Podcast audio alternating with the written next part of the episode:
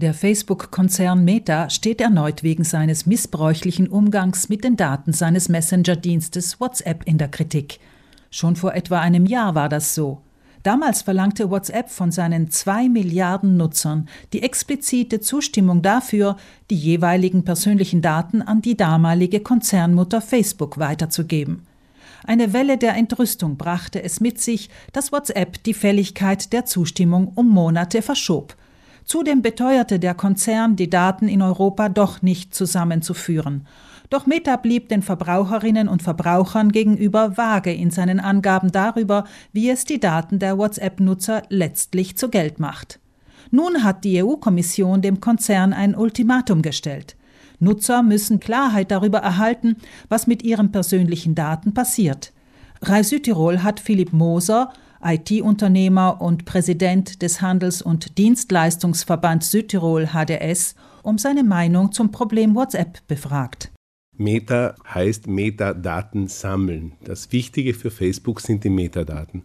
Und das sind eben die ganzen Verbindungsdaten. Da geht es nicht um den Inhalt, was in der WhatsApp in der Nachricht drinsteht, sondern was darum alles passiert. Eben mit wem habe ich kommuniziert, von welchem Standort aus, welche Netzwerke pflege ich und so weiter. Das wird alles vernetzt und ausgewertet. Und nur weil WhatsApp heute kostenlos ist, heißt das nicht, dass wir nicht trotzdem bezahlen. Wir bezahlen mit unseren Daten. Facebook macht das ja nicht umsonst. Aus diesen Informationen erstellt ein Algorithmus ein Profil des Nutzers, das ihn im übertragenen Sinne in eine bestimmte Schublade steckt. Dies ermöglicht es dem Unternehmen, den Nutzer mit individuellen Anzeigen zu berieseln und einseitigen Informationen bis hin zur Desinformation zu manipulieren.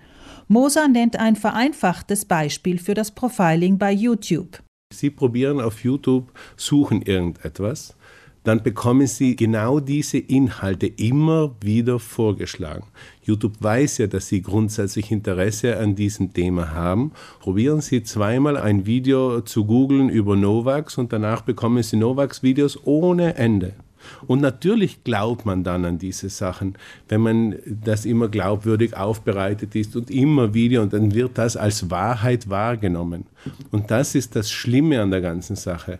Wenn ich einen Begriff suche und jemand anderes einen Begriff sucht, dann kommen unterschiedliche Ergebnisse.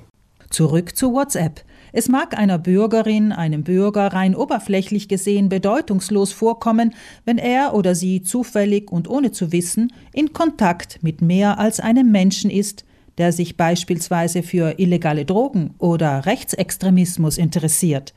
Doch diese Bürger sind sich nicht bewusst, dass das Profil ihrer Kontakte auch auf sie abfärbt und sie in Folge mit tendenziösen Nachrichten derselben Ideologien bespielt werden. Moser durch das Profiling haben die großen Plattformen nicht nur die Möglichkeit, mir Werbung einzublenden, wo sie erwarten, dass diese Werbung für mich relevant ist, sondern die haben auch Möglichkeiten, mir Inhalte einzublenden, die mich in eine ideologische Richtung schieben. Das Ergebnis dieser Möglichkeit wird derzeit an der Spaltung der Gesellschaft sichtbar. Die ideologisch motivierte Steuerung der Inhalte bringt einen Teil der Bürgerinnen und Bürger sogar dazu, wegen Corona-Maßnahmen auf die Straße zu gehen. Was prinzipiell zu den Rechten in einer Demokratie zählt, beruht in vielen Fällen auf Manipulation infolge von Profiling auf sozialen Medien. Wen wundert's, wenn IT-Fachleute wie auch Moser schon seit Jahren Signal als Alternative zu WhatsApp ansehen? Bei Signal ist es so, dass der Code quelloffen ist. Das heißt, der Programmiercode, wie Signal programmiert worden ist, ist für alle, die sich natürlich technisch auskennen, einsehbar und dementsprechend kann sich der Nutzer auch sicher sein, dass hier kein Schindluder getrieben wird mit den eigenen Daten.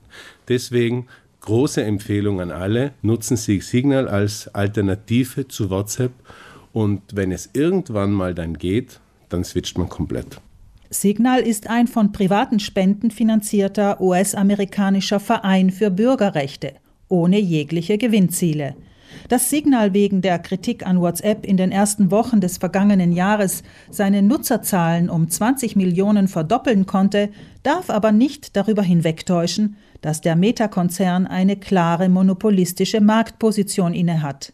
In Deutschland etwa verwenden 93 Prozent der Nutzer WhatsApp und 39 Prozent den Facebook Messenger. Signal erreicht derweil nur 19 Prozent, ist aber stark auf dem Vormarsch, betont auch Moser.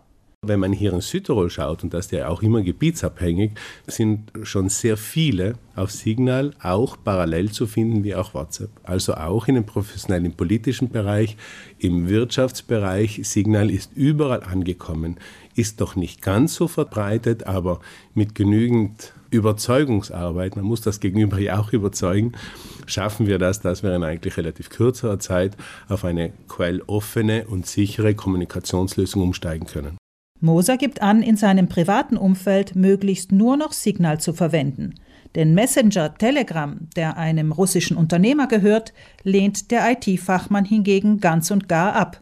Es gibt natürlich weitere alternative Messenger-Apps, doch es ergibt wenig Sinn, noch mehr Alternativen zu laden, weil WhatsApp dann erst recht seine gefährliche Monopolstellung halten kann.